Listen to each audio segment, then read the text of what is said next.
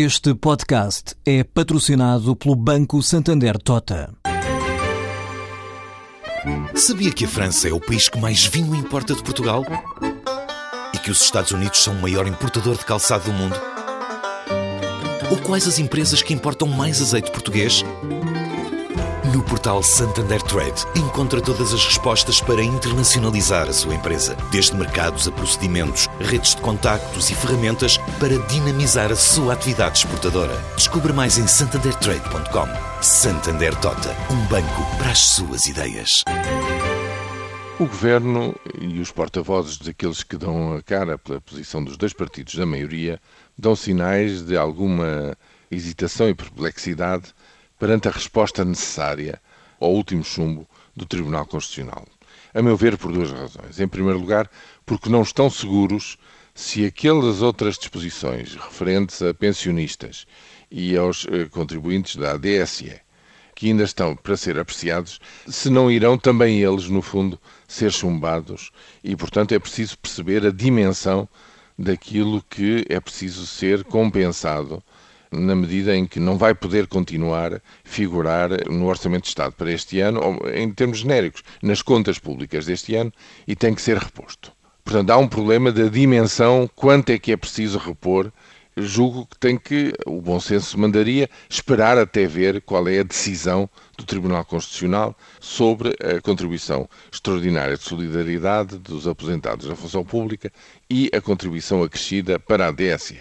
Mas há um outro problema que é o seguinte: é o que fazer daqui para a frente. Porque eu chamo a atenção, eu recordo, isto não teve grande repercussão, mas eu queria recordar aos ouvintes da economia dia a dia qual era o plano inicial do governo e da maioria para encetar o caminho do reequilíbrio das contas públicas. No fundo, o que o governo queria, e disse-o pela voz do primeiro-ministro num debate parlamentar, era, durante quatro anos, até o fim desta legislatura, manter aqueles dois, estão recordados, os dois cortes dos subsídios iniciais durante quatro anos. Portanto, dois cortes por ano eh, cortados, eh, um corte de 14,5% para funcionários públicos e pensionistas da função pública.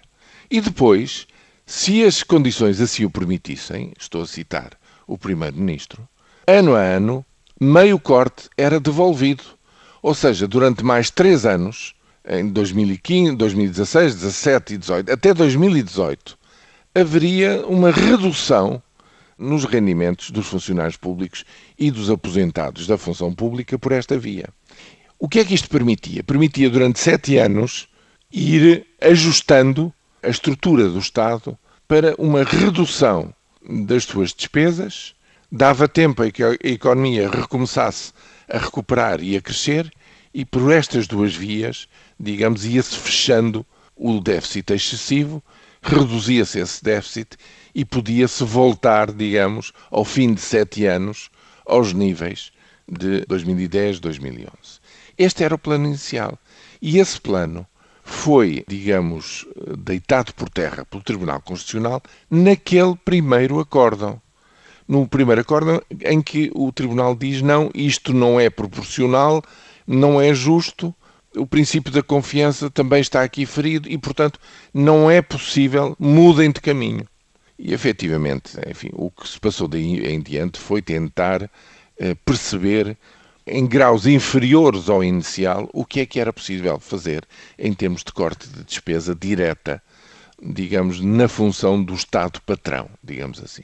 Bom, e o que acontece é que a interpretação maioritária dos juízes do Tribunal Constitucional diz-nos que a nossa Constituição, contrariamente a outras na União Europeia, não permite, digamos que se vá muito longe por essa via e que é preferível a comunidade nacional no seu todo arcar com mais impostos até haver esse equilíbrio das contas públicas e depois de conseguido o crescimento económico e à medida que ele se vai dando, então ir reduzindo a pouco e pouco a carga excessiva que foi necessário fazer num momento de grande aperto e de emergência.